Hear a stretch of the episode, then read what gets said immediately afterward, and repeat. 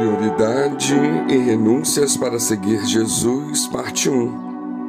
Ora, ia com ele uma grande multidão, e voltando-se, disse-lhe: Se alguém vier a mim e não aborrecer a seu pai e mãe, e mulher e filhos e filhas, e irmãos e irmãs, e ainda também sua própria vida, não pode ser meu discípulo. E qualquer que não levar a sua cruz e não vier após mim, não pode ser meu discípulo. Pois qual de vós, querendo edificar uma torre, não se assenta primeiro a fazer as contas dos gastos para ver se tem com que acabar?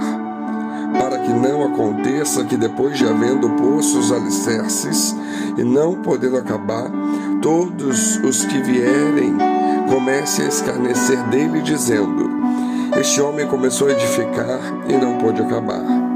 Ou qual é o rei que, indo à guerra a pelejar contra outro rei, não se assenta primeiro a tomar conselho sobre com dez mil pode sair ao encontro do que vem contra ele com vinte mil? De outra maneira, estando o outro ainda longe, manda embaixadores e pede condições de paz. Assim, pois, qualquer de vós que não renuncia a tudo quanto tem, não pode ser meu discípulo. Lucas 14, 25 a 33. Jesus está a caminho de Jerusalém. Virando-se para a multidão que o seguia, ele deixa claro que o caminho do seguimento é exigente e demanda renúncias.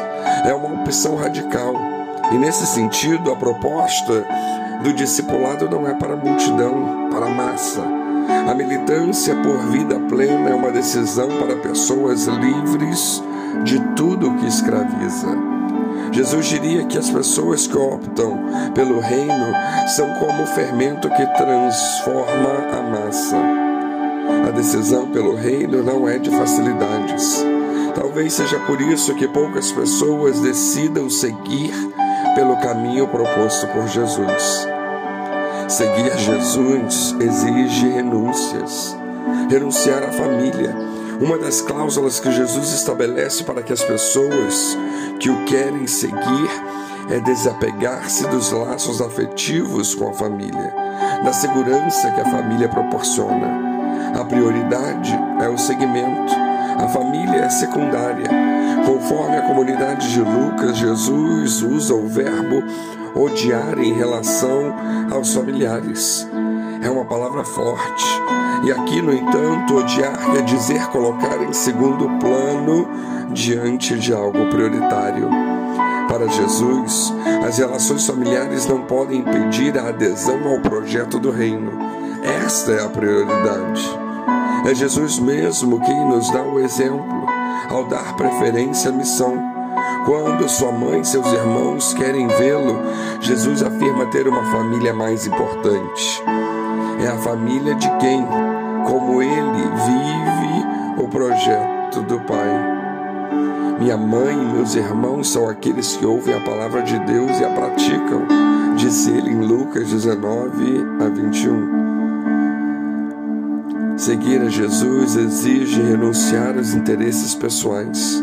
Outra condição exigida por Jesus é colocar os interesses pessoais, a própria vida, em segundo lugar diante da prioridade, que é o projeto do reino e a sua justiça. Nosso mundo estimula o individualismo, os desejos egoístas e o bem-estar individual. Jesus, no entanto, propõe como critério para segui-lo no caminho da cruz a busca do bem viver coletivo, o serviço da gratu na gratuidade, a ajuda solidária na luta por uma sociedade justa.